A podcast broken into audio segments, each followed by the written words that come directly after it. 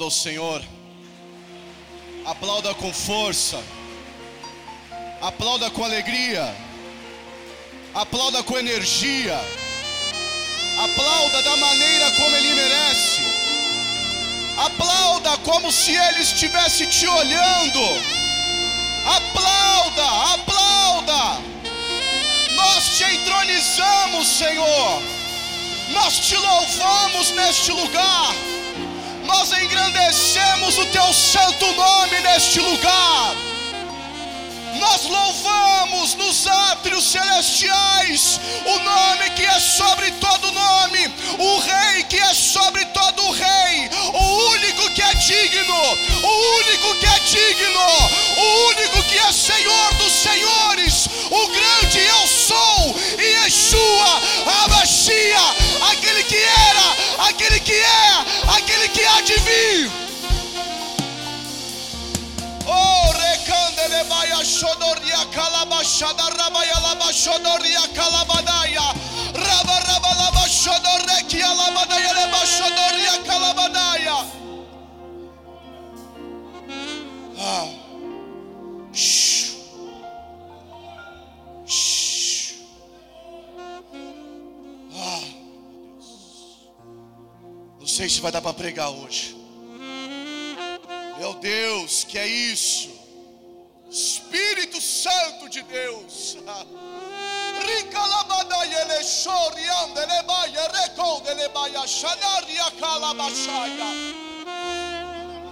Ano de romper, irmãos. Tem coisa que excede a nossa mente carnal. Tem coisas que são lutas contra principados e potestades.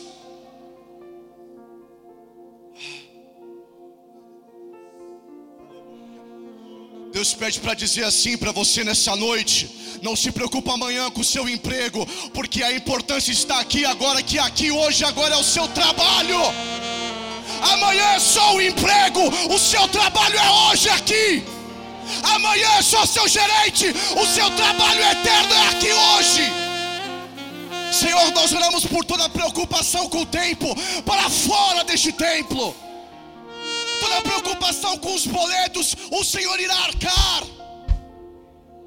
Toda preocupação com o mantimento, o Senhor irá prover. Toda preocupação com os filhos, o Senhor guarda. Mas o seu trabalho é aqui, agora, hoje. Amanhã é só seu emprego. Se aceite em nome de Jesus. E abra sua palavra em Ageu.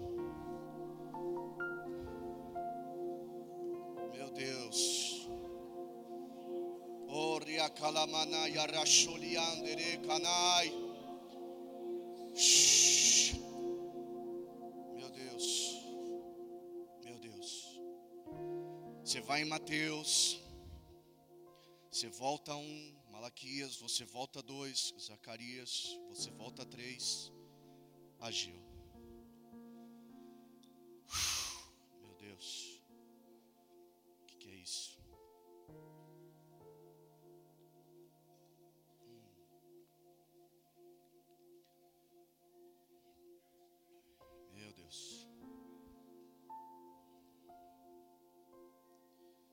Ageu capítulo 1, versículo 1. Se você encontrou e podemos ler, diga amém. Ageu capítulo 1, versículo 1.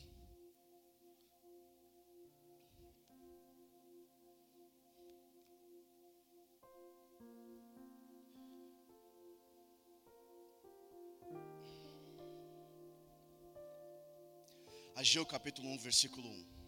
Na minha versão, nova Almeida atualizada diz: No segundo ano do reinado de Dário, no sexto mês, no primeiro dia do mês, por meio do profeta Ageu, a palavra do Senhor veio a Zorobabel, filho de Salatiel, governador de Judá, e a Josué, filho de Josadaquio, o sumo sacerdote, dizendo, versículo 2: Assim diz o Senhor dos exércitos: Este povo diz: Ainda não chegou o tempo, o tempo em que a casa do Senhor deve ser reconstruída. Por isso, a palavra do Senhor veio por meio do profeta Geu, dizendo: Acaso é tempo de vocês morarem em casas luxuosas, enquanto este templo permanece em ruínas? Versículo 5. Portanto, assim diz o Senhor dos Exércitos: considerem o que tem acontecido com vocês. Vocês semeiam muito, mas vocês colhem pouco. Vocês comem, mas não chega a matar a fome de vocês. Vocês bebem, mas vocês não ficam satisfeitos.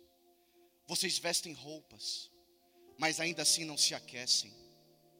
Vocês recebem salário, mas vocês o colocam em uma sacola furada.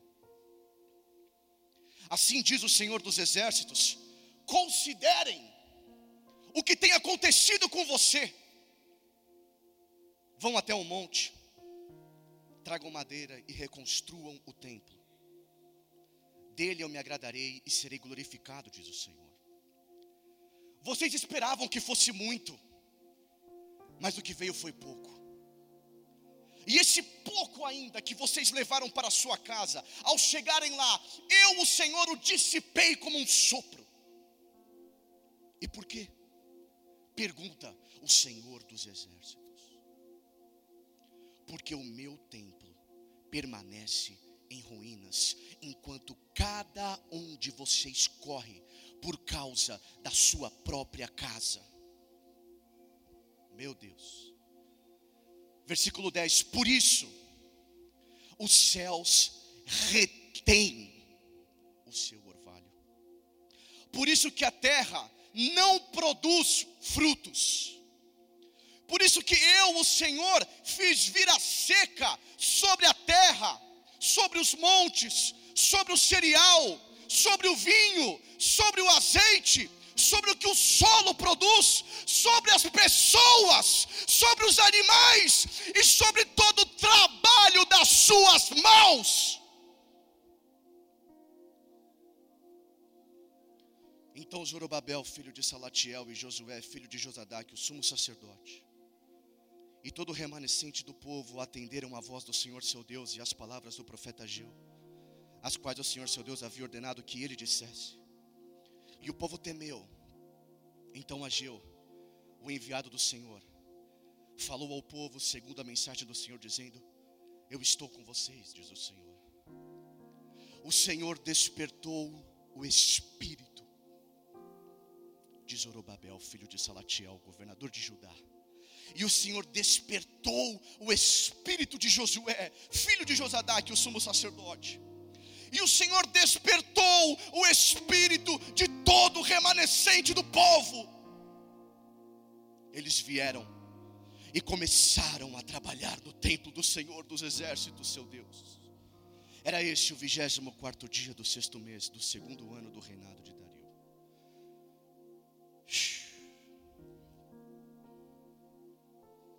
É um texto que fala sobre preocupações. povo estava preocupado quando a preocupação do Senhor era outra. E falou comigo muito em particular, porque todo início de ano nós temos as nossas preocupações. Um ano difícil, um ano em que nós sabemos que teremos desafios e é impossível que preocupações não venham até nós. E no tempo de Ageu também não era diferente. Aliás, Ageu ele está ligado com aquilo que a pastora Merle mencionou numa abertura de culto no primeiro domingo do ano que nós tivemos culto após o ano novo, dia 8 de janeiro, onde ela cita Mateus 6. Mateus 6 fala a respeito das preocupações. Não tema com o que vão vestir, não tema com o que vão comer.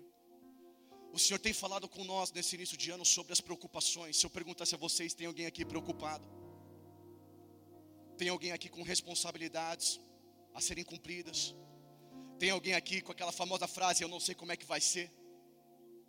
Dentro de nós todos carregamos essas inquietações, essas preocupações.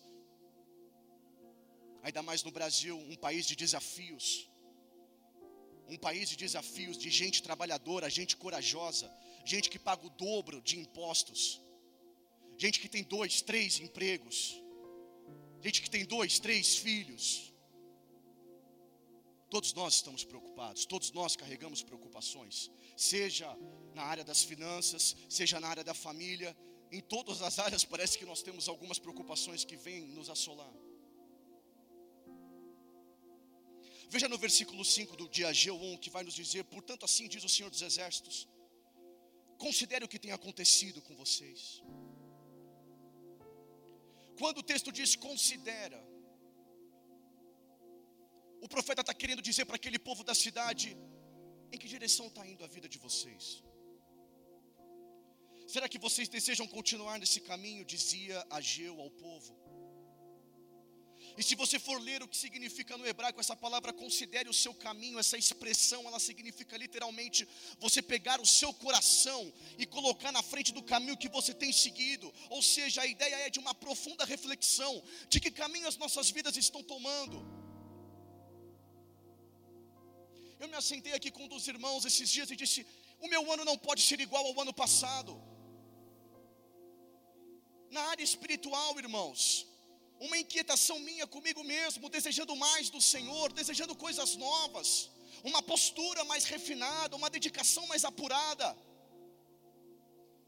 Não é possível eu me acostumar com uma mesmice, com a mesma coisa. Nós não gostamos da mesma coisa em nenhuma outra área das nossas vidas. Nós não gostamos de um relacionamento que seja a mesma coisa todos os dias, de uma profissão que seja a mesma coisa todos os dias.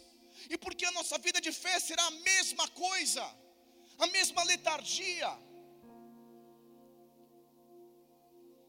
Ageu dizia: Para onde vai a vida de vocês? E será que vocês estão satisfeitos com o caminho que a vida de vocês está levando? A vida espiritual, minha e sua. Considere o que está acontecendo e o que é que está acontecendo, Ageu. Vocês semeiam, mas não colhem, vocês comem, mas não ficam saciados, vocês bebem, mas não ficam satisfeitos, usam roupas, mas não se aquecem, recebem salário mas depositam em sacos vazios, rasgados, furados. O dinheiro não rende, irmão. O dinheiro não rende, é um sufoco o ano inteiro. É a, é, a, é, a, é a corda pendurada no pescoço toda hora. Vai dormir com a cabeça cheia, acorda com a cabeça cheia. Acorda de madrugada, toma remédio, deita, dorme, acorda, não dorme. Pressão alta. Até onde a gente vai? Você acha que você vai aguentar isso por quanto tempo mais? Tem uma hora que o nosso corpo estoura, meu irmão. Tem uma hora que a nossa cabeça vai embora. Não só considerem, mas vejam o resultado. Vocês esperavam que fosse muito, mas eu dissipei com um sopro, e o que vocês tiveram foi pouco, no versículo 9 do capítulo 1. Acontece que aqui os planos de Deus estavam sendo negligenciados. O povo naquela época em Ageu vivia de perda atrás de perda, perdendo, só perdendo e perdendo. O time nunca ganha, o time só perde. Nunca vem uma alegria, só uma preocupação. Olha a situação, gente. Está falando que o salário era depositado em saco vazio e rasgado. Falando que o povo se vestia não se aquecia. O que, que é isso? Que situação é essa? Inversão de prioridades. O povo vivia uma dificuldade financeira porque o coração deles não estava no propósito do Senhor. Que loucura! Que loucura ler na Bíblia que um povo viveu dificuldade financeira porque o coração do povo não estava nos planos de Deus. É o que o texto nos diz. É o que o texto nos ensina. Sem maneiras de coach, sem maneiras de não sei que lá, não sei das quantas, simplesmente dizendo: alinhe o seu coração com Deus. Simplesmente isso. Simplesmente uma atitude, uma postura do seu espírito. E as suas finanças serem supridas. Não estamos falando de montantes, mas estamos falando do que a Bíblia nos assegura: de que o pouco com Deus é muito, e que o muito sem Deus é pouco.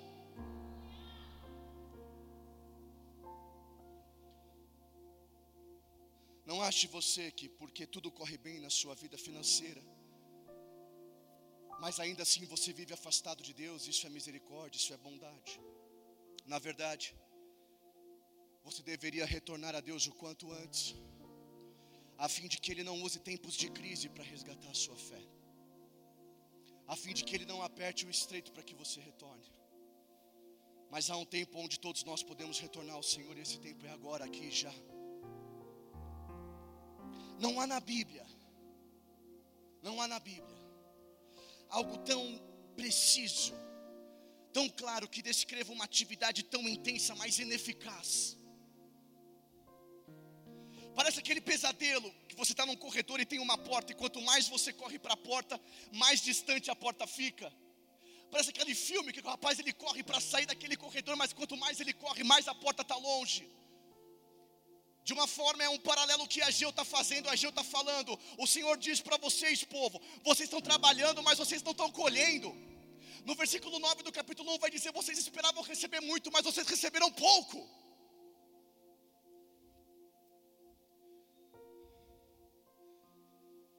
Uma atividade intensa, mas ineficaz. Talvez você não precise mais horas de trabalho, talvez você precise um pouquinho mais da oração. Isso é loucura, eu sei que é loucura. Eu sei que é loucura dizer isso. Mas o pastor Paulo Sérgio abriu a palavra aqui dizendo que o Senhor Jesus se assentou com os perdidos, com os ladrões, com a rebeldia. E os homens sábios, doutores da lei, disseram: porque você se assenta com ele? Ele falou: os sãos não precisam de mim. Eu não quero ser são, eu quero ser louco pela palavra de Deus. Eu quero ser cheio do Espírito Santo. E se a palavra me orienta a trabalhar menos, orar mais, por que não? Não é sermos irresponsáveis, não é sermos negligentes, mas é termos a maturidade de que às vezes uma vida mais profunda de oração traria os mantimentos para os nossos lares. Isso é uma visão de fé, isso é crer naquilo que não se vê. Esse povo em Ageu. Eu quero lembrar você que é um povo que está vindo do exílio da Babilônia. Aquele povo ficou 70 anos em exílio. Esse povo aqui que Ageu repreende não era um povo mau, eles não eram maldosos. Eles não eram maldosos assim como eu e você também não somos maldosos. Pelo menos eu espero e creio que não somos. Mas na verdade, Estima-se que de centenas de milhares que estavam no exílio, apenas 50 mil chegaram à terra prometida. Era um remanescente, era, era só um, uma porçãozinha daquele povo que vivia no exílio. E esses remanescentes, desses 50 mil, eram homens e mulheres, era um povo fiel com Deus. Era um povo fiel ao Senhor, era um povo devoto, comprometido, um povo que se responsabilizaria pela reconstrução do templo.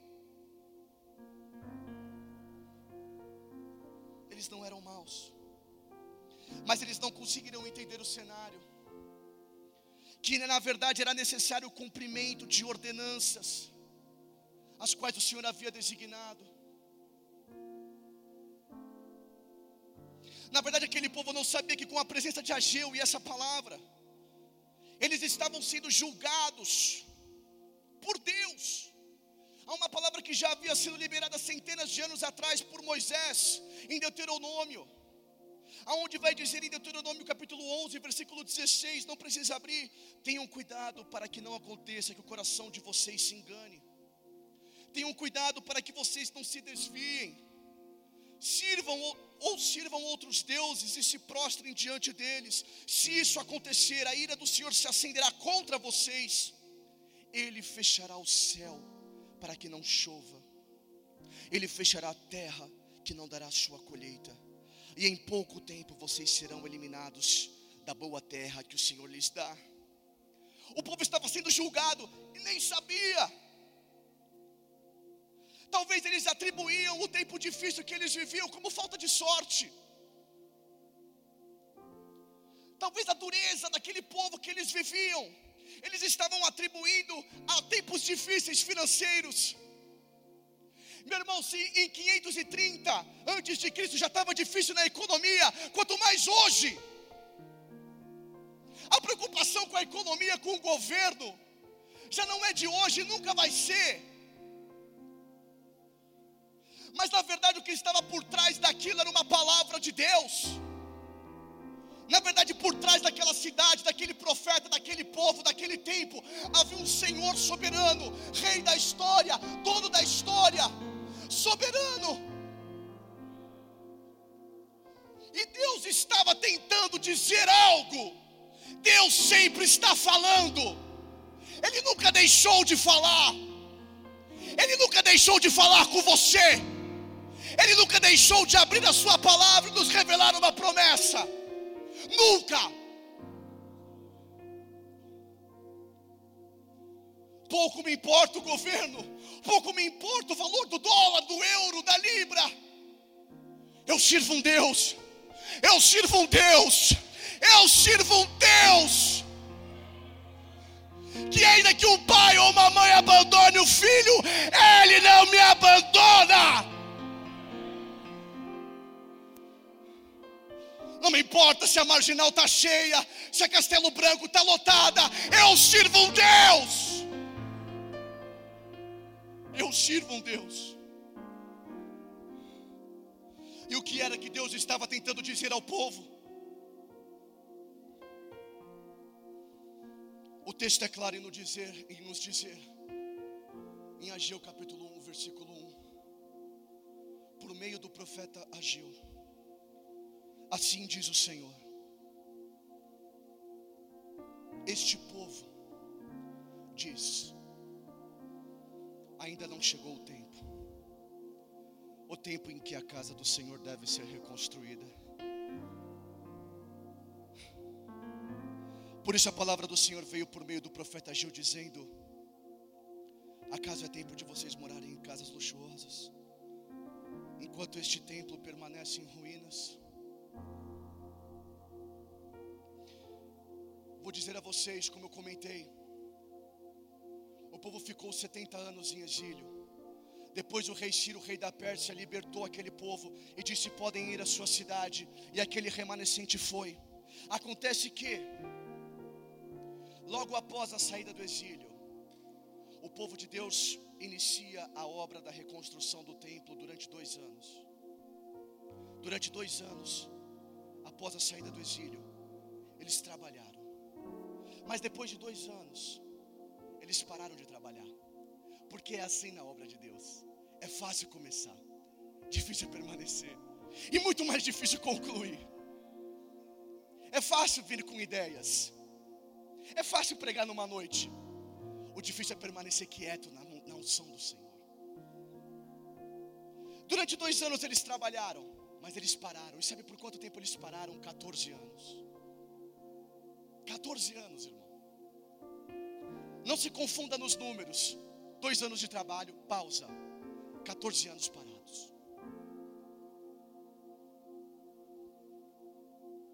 E após 14 anos o trabalho é retomado.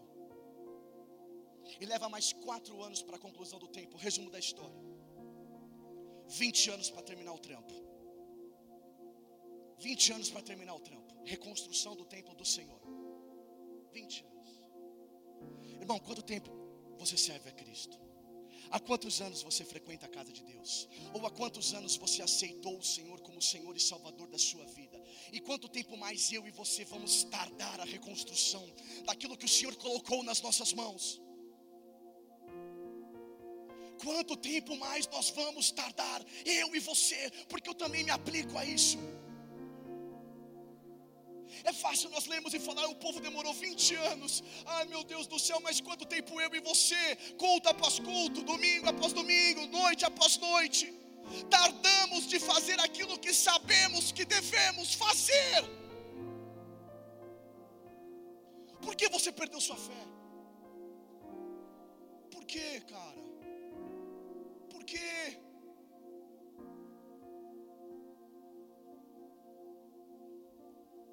Apesar do início glorioso daquela obra durante os dois anos, por falta de comprometimento, por falta de vontade, a reconstrução foi interrompida. Veja, o texto é claro em dizer: acaso é tempo de vocês morarem em casas? Plural. O que isso nos ensina? Alguns tinham mais de uma casa. Alguns tinham casa na cidade e também tinham casas nos, nos campos. O que nos traz dizer que esbanjavam nas riquezas mundanas que lhe convinham, mas se enchiam de rancor e acusação contra a casa de Deus. Achavam que eram merecedores de muito para si próprio, mas ofertavam tão pouco a Deus. Mas ofertavam tão pouco a Deus. Achamos que é demais dedicarmos duas horas e meia em uma semana ao Senhor. Por isso que eu disse aqui: não se importe com amanhã no seu emprego, porque o seu trabalho eterno está aqui. O meu e o seu trabalho, que perpetuará por toda a eternidade, está aqui.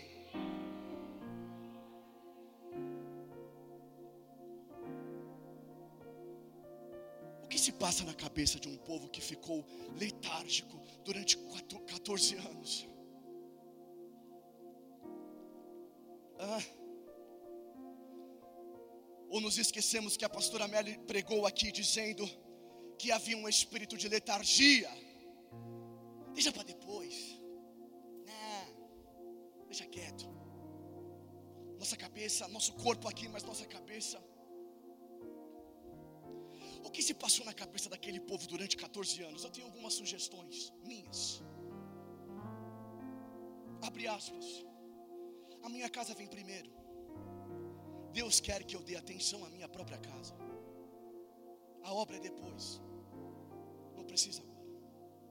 Ou talvez eu poderia dizimar.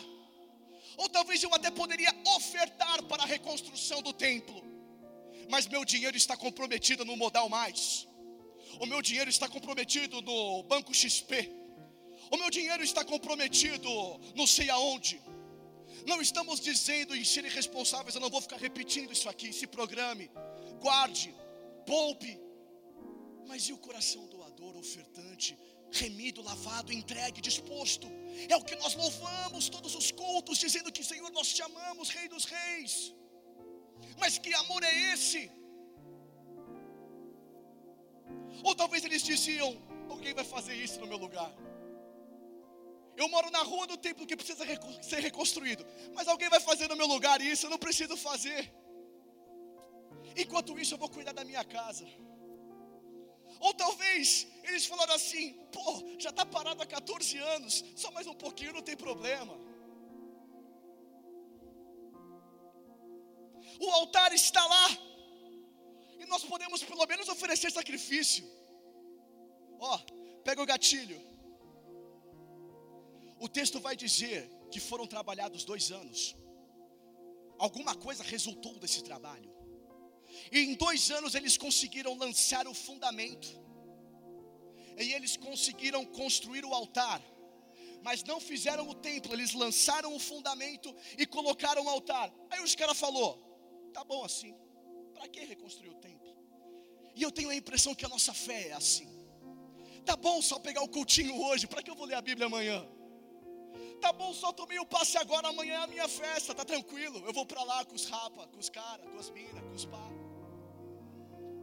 Tamanha fragilidade da nossa fé, eu penso e aplico a esse texto. Para que, que eu vou servir na igreja se tem um pastor lá que vai poder impor as mãos em mim? Para que, que eu vou orar pela minha casa, pela minha família? Se eu posso ir lá na filhinha da bênção e pedir para alguém? Sendo que o mesmo Espírito que Deus nos deu está dentro de cada um de nós. Basta abrirmos a nossa boca e profetizar no nome do Senhor Jesus. Eu penso que a nossa fé muitas vezes é assim. Deixa quieto, cara. Alguém vai fazer para mim. Pastor Felipe está aí, ele toca, não tem problema. Pastor Amélia e Pastor Paulo Sérgio está aí, deixa ele se virar, não tem problema. Para que eu vou lá só de boa?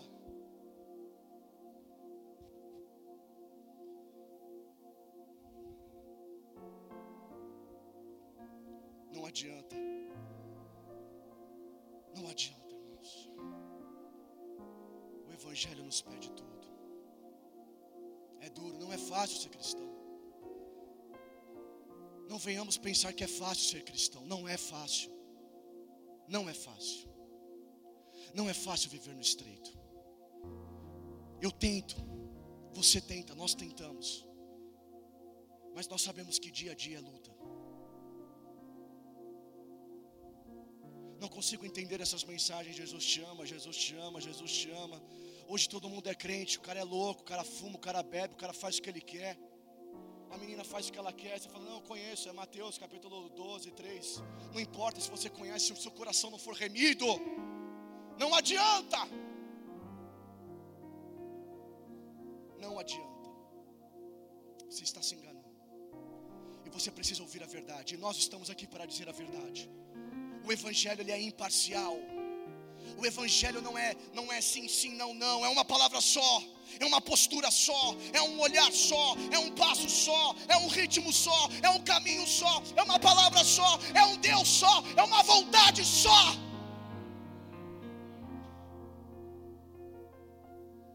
E no versículo 7 continua dizendo assim: diz o Senhor dos Exércitos: considerem o que tem acontecido com vocês vão até o monte, tragam madeira e reconstruam o templo. O que me impressiona aqui, pastor Paulo Sérgio, é que o povo não sobe o monte aleatório. Foi falado aqui por meio de Deus, por meio do pastor, de que haverá uma subida ao monte na última segunda-feira do mês. Mas qual será a nossa postura? Uhul, vamos aí, vamos na onda. Veja o que o texto bíblico nos ensina em Ageu, capítulo 1, versículo 8 vão no monte, mas tragam algo de lá. Vão no monte, mas desçam com algo em suas mãos.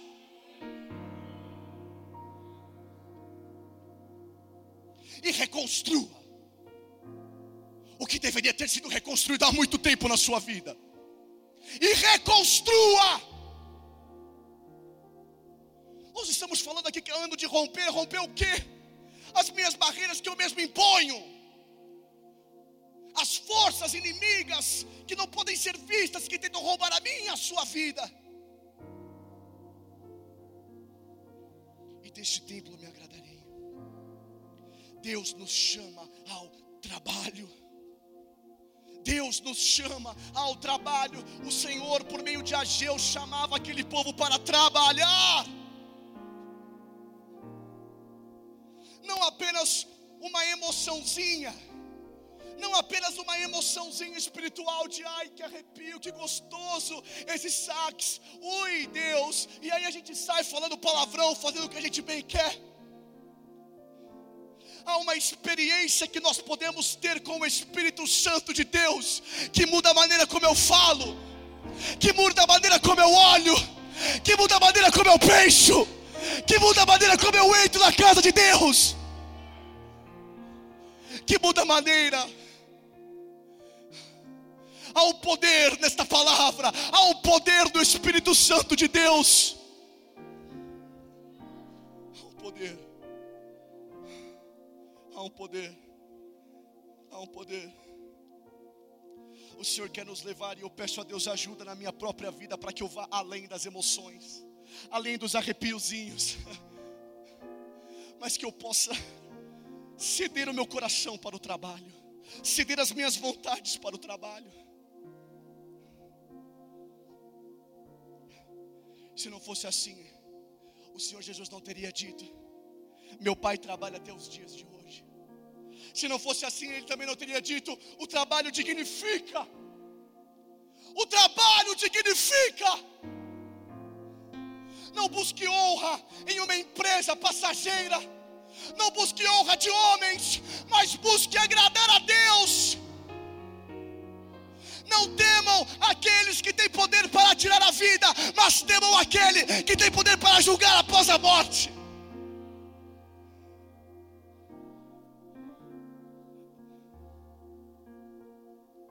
Grande é a seara, mas são poucos.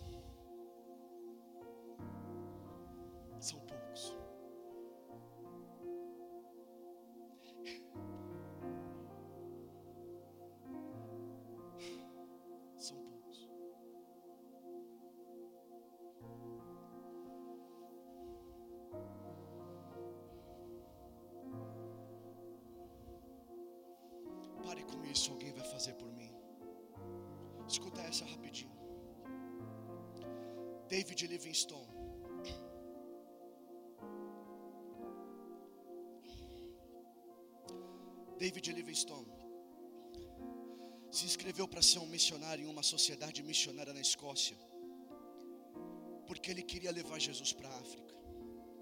Mas disseram para esse jovem, abre aspas, jovem menino, quando Deus quiser evangelizar a África, Ele vai fazer isso sem a sua ajuda. Isso pode até ser verdade. Isso pode até ser verdade. Mas às vezes Deus deseja a nossa vontade e a nossa participação. Este jovem menino percorreu 48 mil quilômetros em terras africanas ao longo de 15 anos conseguintes. Ele atravessou duas vezes o deserto de Kalahari, ele navegou o rio Zambeze, de Angola até Moçambique. Ele procurou as fontes do Nilo, ele descobriu as cataratas Vitória e ele foi o primeiro europeu a atravessar o lago Tangânica. Ele cruzou Uganda, Tanzânia, Quênia. Ele andava a pé, ele andava em carros de boi, ele andava em canoas. Ele ficou reconhecido como o maior explorador da África, responsável por combater o tráfico de escravos, além de nas aldeias tratar dos doentes e compartilhar o evangelho, também sendo o primeiro a descrever a geografia africana, a estrutura social, animais, plantas do continente africano. Pode ser que alguém vai fazer por você, mas o que pode acontecer? se você fizer por você mesmo.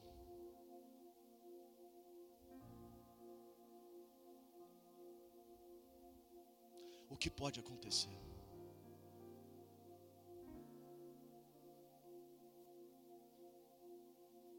Então Zorobabel, no versículo 12 de AG1, então Zorobabel, filho de Salatiel, e Josué, filho de Josadaque, o sumo sacerdote, todo o remanescente do povo atenderam, atenderam a voz do Senhor seu Deus. E as palavras do profeta Geu, as quais o Senhor seu Deus havia ordenado que ele dissesse. E o povo temeu diante do Senhor. Não apenas um temor que seja um temor de respeito, além do respeito, ele não que Deus é justo juiz e irá nos julgar de acordo com a vara e a medida da sua justiça seremos julgados por Deus, e eles reconheceram isso. Então Ageu, o enviado do Senhor, falou ao povo segundo a mensagem do Senhor, dizendo: Eu estou com vocês, diz o Senhor. O Senhor despertou o espírito. O Senhor despertou o espírito. Diz Zorobabel, governador de Judá despertou o espírito de Josué, filho de Josadaque, o sumo sacerdote, e o espírito de todo o povo. Interessante, pastores. Primeiro ele despertou o espírito da liderança, para depois despertar o espírito do povo. Essa mensagem não era apenas para a cidade, essa mensagem era para Zorobabel, era para Geu, era para Josué. É uma mensagem para todos nós é trivial que nós, a liderança, tenhamos um despertar do Espírito. Porque se houver uma brecha, não vem. Não vem. Não vem. Não vem. Primeiro na liderança, depois para a cidade. Obediência começa na liderança e sucede para toda a cidade. Despertou o Espírito quem dera Deus agitasse o nosso espírito aqui hoje agora. Ah, quem dera.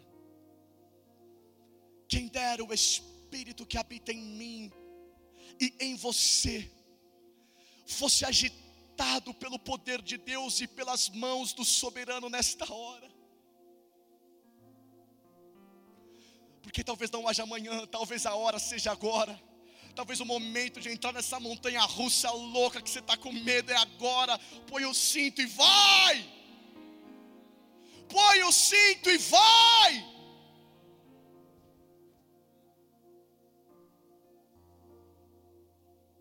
Eu estou com vocês, diz o Senhor. É Ele quem encoraja, é Ele quem empodera, é Ele quem nos dá força. Não estamos aqui pela nossa vontade própria, mas Deus que está no céu e o Seu Espírito que habita em nós nos trouxe aqui nesta noite para uma revelação, para uma palavra, para um propósito, para uma missão, para um enviar. Envia a mim, ó Deus, foi o que o profeta disse. Envia a mim, Senhor. Quem dera o nosso espírito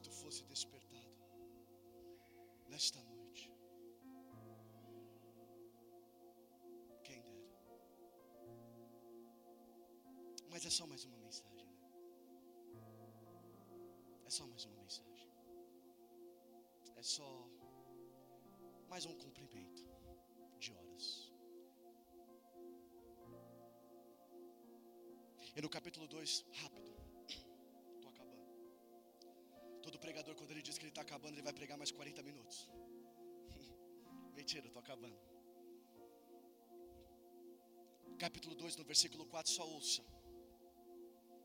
Mas o Senhor diz: Seja forte, Zorobabel. Seja forte, Josué. E vocês, todo o povo, sejam fortes. Sejam fortes. Sejam fortes. Sejam fortes. Sejam fortes. Não é marrento. Não é ignorante. Não é seco. É forte. É um espírito inabalável. É um brilho no olhar que não pode ser roubado. É uma postura da fé. É um alicerce. É uma pedra angular. É algo que não pode ser roubado. É uma paz que excede o entendimento humano. Sejam fortes contra as ciladas de Satanás. Resistam e ele fugirá. Essa praga dessa vontade maligna tem que parar. Resista. Resista. Resista.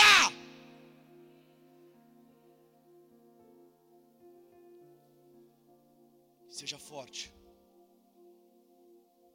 E vocês, todo o povo, sejam fortes, diz o Senhor. Trabalhem. Trabalha. Eu não estou falando para você ser empregado. Eu estou falando para você e eu trabalharmos. Trabalharmos. Trabalhe na reconstrução. Trabalhe na reconstrução. Ouça o que o texto bíblico diz em Ageu 2, capítulo 4, versículo 4. Trabalhe. Trabalhe. Trabalhe. Porque eu, o Senhor, estou com vocês diz o Senhor dos Exércitos. Segundo a aliança que fiz com vocês quando saíram do Egito, o meu espírito habita no meio de vocês. Não tenham medo. Não tenham medo, o meu espírito habita no meio de vocês. Não tenham medo, não tenha medo, Sarinha. O meu espírito habita no meio de você.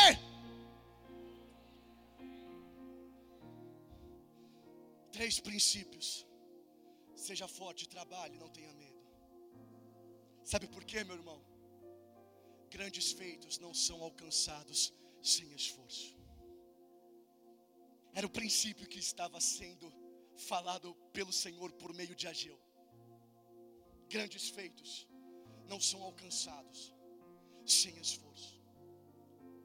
Ei, ei.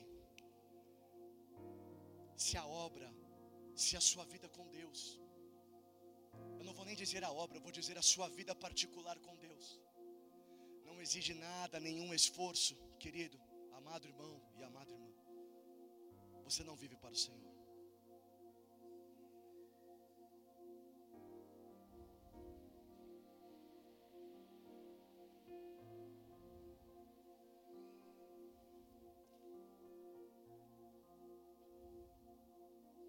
E no, no, versículo 10 do capítulo 2 vai dizer: No 24 dia do nono mês.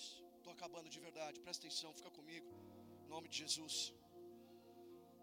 No, no 24 dia do nono mês, no segundo ano do reinado de Dário, a palavra do Senhor veio ao profeta Ageu dizendo: Assim diz o Senhor dos Exércitos. Peça aos sacerdotes que decidam a seguinte questão. Deixa eu te explicar. A Geu está querendo pegar os sacerdotes aqui. A Geu está querendo ir nos mestres da lei e dar uma testada se os caras são bons mesmo. E ele faz o seguinte: ele fala assim: peça para que os sacerdotes venham aqui decidir uma questão. E ele vai dizer: se alguém leva a carne santificada na sua roupa, e ela tocar o pão, ou no cozido, ou no vinho, ou no azeite, ou em qualquer outro mantimento, isso ficará santificado? E os sacerdotes responderam: não. Então Ageu perguntou: se alguém que se tornou impuro,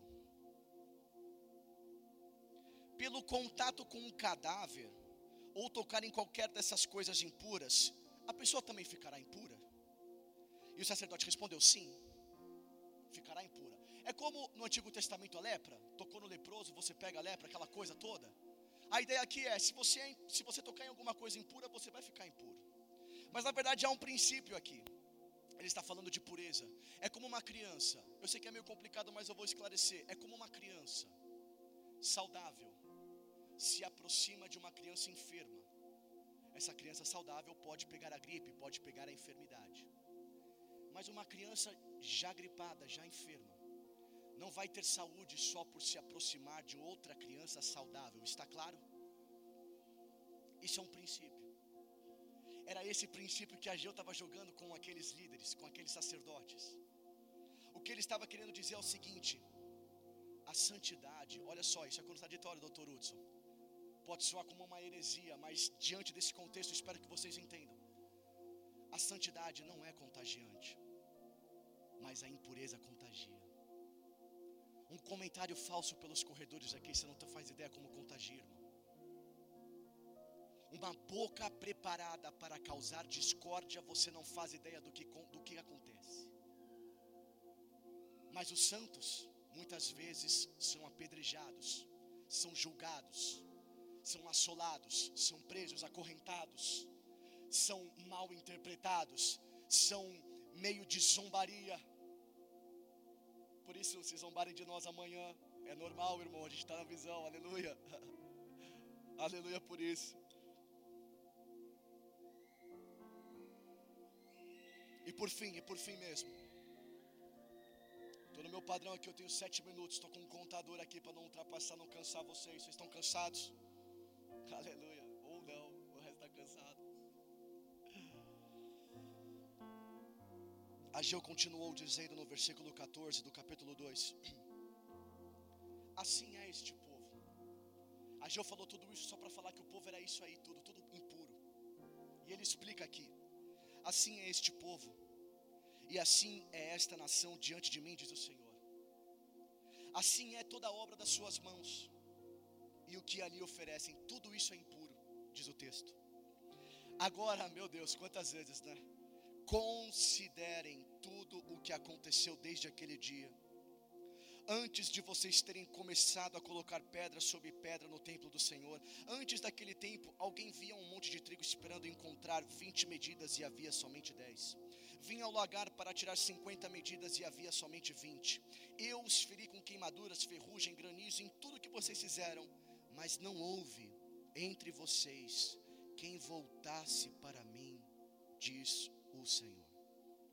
Por isso, desde o dia de hoje, desde o vigésimo quarto dia do nono mês, desde o dia em que foram lançados os alicerces do templo do Senhor. Considerem no seguinte: pausa. Toda obra, Ageu usando esse princípio que nós falamos das crianças, dizendo que toda obra do povo estava impura. Isso, aquele povo achava que viver na terra prometida, viver na terra prometida não garante santificação. Viver na terra prometida não é porque vivemos na terra prometida que isso nos garante santificação. Não adianta nós entrarmos na igreja e acharmos que seremos santos. Não adianta você achar que só ouvir essa palavra vai gerar algo em você. O nosso interior precisa ser purificado. Não é somente sermos empregados ouvintes, mas é dispormos o nosso espírito ao trabalho do Senhor. aquele povo ficou tão focado em conquistar a terra ao sair do exílio, que eles chegaram a ponto de pensar que todo o resto da vida deles se encaixaria perfeitamente, sem nenhum esforço. Quando na verdade, essa palavra na minha e na sua vida hoje é apenas para nos dar força para o dia de amanhã.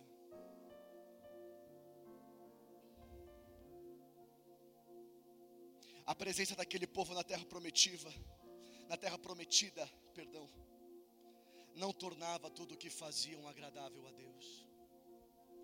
Talvez estejamos na igreja, eu e você, e com certeza, certas coisas que eu e você fazemos não agradam a Deus.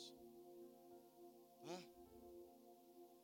Você pode encontrar duas ou três coisas que fazemos e que não agradam a Deus.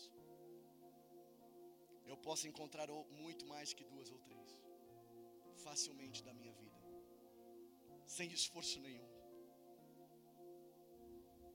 E o que torna, chega aí, Marcão, chega aí, Sarinha, dar uma rajada final. E o que torna esse culto de hoje agradável a Deus? O que tem de tão diferente então aqui entre nós hoje para agradarmos a Deus? O que é que tem aqui então? Uma coisa diferente. As prioridades do nosso coração. É tão simples, irmão. Oh, o evangelho é simples demais, cara. O que torna um impuro como eu? As prioridades do meu coração. Deus, eu preciso de muitas coisas, o Senhor sabe.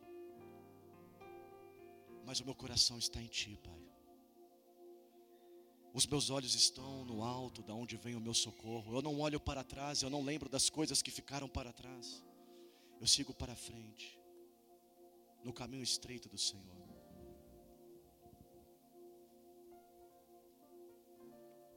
Isso mostra também que nem sempre o Senhor diz aqui que castigou o povo severamente. Temos o hábito de dizer que situações difíceis nos aproximam de Deus.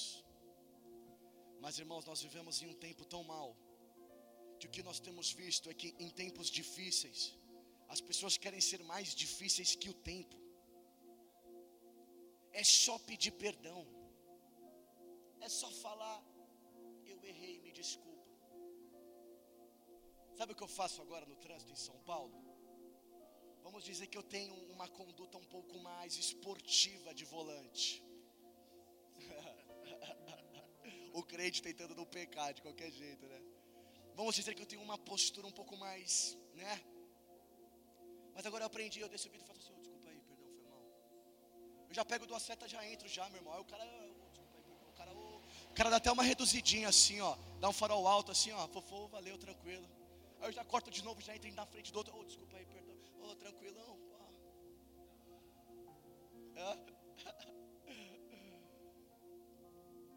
Vamos parar de ser seco. Pede perdão, cara. Fala desculpa, eu errei. Às vezes a gente nem precisa pedir, mas a gente pede só para ficar de boa. De boa, tranquilão, perdão, errei. Valeu, é nós. Mas na verdade, em tempos difíceis, porque, falando sério, aqui em Ageu nós lemos, Deus está falando que, meu, ó, com ferrugem, com granizo, em tudo que vocês fizeram, mas não houve ninguém que voltasse para mim, e nós vemos muito isso. As pessoas querem ser mais duras do que a correção de Deus. Que tempo difícil vivemos, viu? E por fim, agora, de verdade, é o final mesmo. Pode ficar de pé, por favor. Para nós finalizarmos.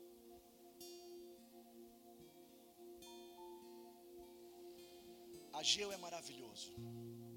Maravilhoso. Maravilhoso. São dois capítulos. Dois capítulos. O primeiro eu acho que são menos de 30 versículos, o segundo capítulo menos de 30. Ô, oh, lê em casa, na boa. Dá uma lidinha hoje antes de deitar, rapidão. É 10 minutos. 10 minutos. Dá uma lida e fala: pô, pode crer. Parada é sinistra. Lidinha rápida. Mas olha só o que diz o versículo 19, o último. O último. Ainda há sementes no celeiro. Será que ainda há alguma coisa dentro de nós? Porque eu erro. Eu, Gabriel, erro. Eu erro muito. Mas tem hora, irmão, que dentro de mim tem uma coisa, cara. Dentro de mim tem uma coisa que fala chora, calabaixa, darracaia, labacaia. E eu venho para a casa de Deus e eu falo: Deus, tu és o meu Pai. Oh Deus, eu sou miserável, mas eu te amo. Eu não era merecedor, mas a sua graça e a sua misericórdia. Será que ainda há sementes nesse coração, homem e mulher de Deus? Será que ainda há semente nesses celeiros? Deus usou a pastora Amélia aqui para nós colocarmos a mão no nosso ventre, porque algo do Senhor está sendo gerado em nós, algo do Senhor está sendo gerado na sua vida.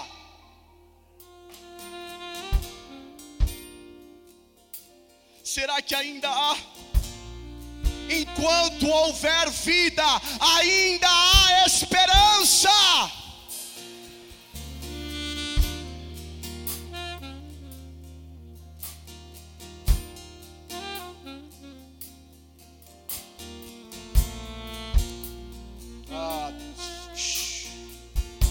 Ainda há algo aí, meu irmão. E o Senhor diz no versículo 19: Além disso, a videira, a figueira, a romanceira, a oliveira, não tem dado seus frutos, mas de hoje em diante eu abençoarei vocês.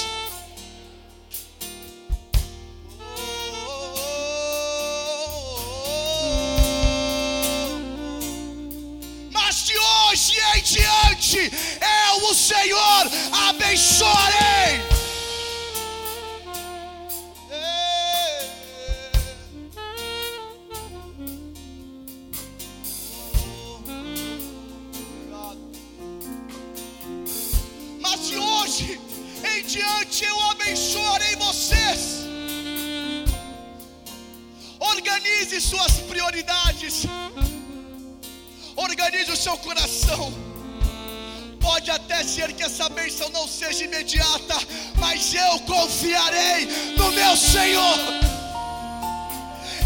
Confiarei na palavra que diz: a partir de hoje eu o abençoarei.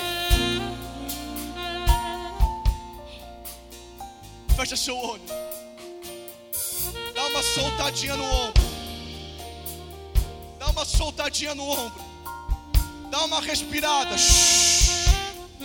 E sente isso. Sente. Vem, Marcão, vem, Dan, solta, libera, libera,